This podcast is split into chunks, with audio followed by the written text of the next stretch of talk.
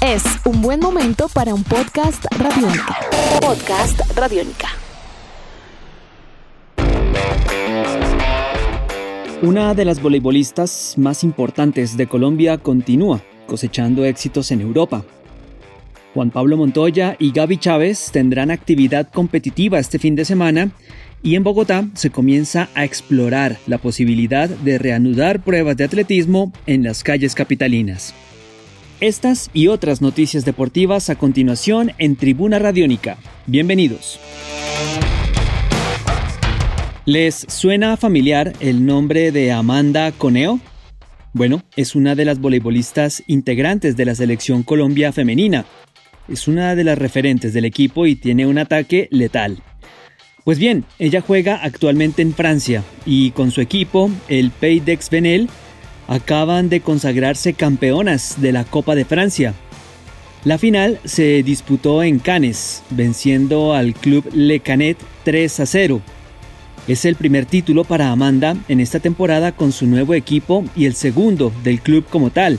Ya lo había ganado en el 2017. Ahora lo que sigue es el inicio de la Liga de Francia, pactada para el 26 de septiembre. Y mientras nuestras embajadoras del voleibol sigan haciéndolo como lo viene haciendo Amanda, seguramente se puedan abrir más puertas para nuestras voleibolistas en el voleibol del viejo continente. Este fin de semana, dos pilotos colombianos tendrán actividad competitiva en Norteamérica. Juan Pablo Montoya y Gaby Chávez disputarán una válida más del campeonato IMSA WeatherTech Sports Car, esto será en el circuito de Mid Ohio del 25 al 27 de septiembre. Este circuito tiene 13 curvas y 2.258 millas también. Y una de las novedades consistirá en la aceptación o presencia controlada de público, unas 6.000 personas aproximadamente. Contrario a lo que se puede llegar a pensar, Montoya y Chávez no van a competir entre sí, son dos categorías diferentes las que ellos disputan. Juan Pablo correrá en la sexta válida de la máxima categoría, mientras que Gaby lo hará en la Michelin Pilot Challenge. Disputará Gaby dos rounds en esta ronda, el sexto y el séptimo del año para su categoría. Y va muy bien, va liderando, así que buenas sensaciones para Gaby Chávez y éxitos también para Juan Pablo en este fin de semana.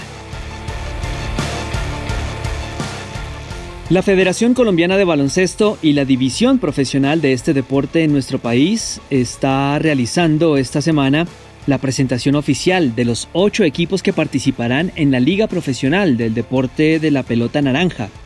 Como hemos venido adelantando en semanas anteriores, se implementará en la medida de las posibilidades y guardando las proporciones el mismo sistema que utilizó la NBA, una burbuja y sede única para el campeonato que para el caso nuestro, para el caso colombiano, será Cali y más concretamente hablando, el Coliseo Evangelista Mora.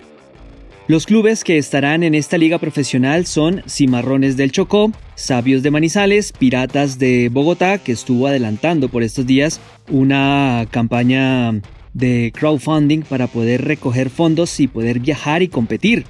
También va a estar Cóndores de Cundinamarca, Búcaros de Bucaramanga, Tigrillos de Antioquia, Fast Break del Valle y los actuales campeones Titanes de Barranquilla. El sistema de competencia de la fase inicial de eliminatoria será en duelos de todos contra todos a dos rondas, lo que garantizará un mínimo de 14 partidos a todos los equipos. Las semifinales y la gran final serán al mejor de 5 juegos. La liga se disputará del 14 de octubre al 24 de noviembre. Cerramos con información deportiva relacionada con el atletismo. Diversas entidades públicas y privadas de Bogotá realizaron en la presente semana una prueba piloto para el retorno de las carreras de calle a la capital y otras ciudades del país. 40 atletas aficionados participaron en la prueba piloto, que consistía en una carrera de 5 kilómetros por el interior del Parque Simón Bolívar. El piloto consistía en ubicar a los corredores a mínimo 3 metros de distancia uno del otro en sus puestos de calentamiento. Con 20 segundos de diferencia iban saliendo, llamados uno tras otro para comenzar a hacer el recorrido, y si alguno de los corredores o de las corredoras quería sobrepasar a otro, pues debía hacerlo cumpliendo una distancia mínima. Aunque las conclusiones están siendo objeto de análisis por parte de las entidades encargadas de hacer este plan, pues este piloto pudo y podrá seguramente dar una muestra de cómo se podrían llevar a cabo las carreras de largo aliento en las calles de diversas ciudades del país.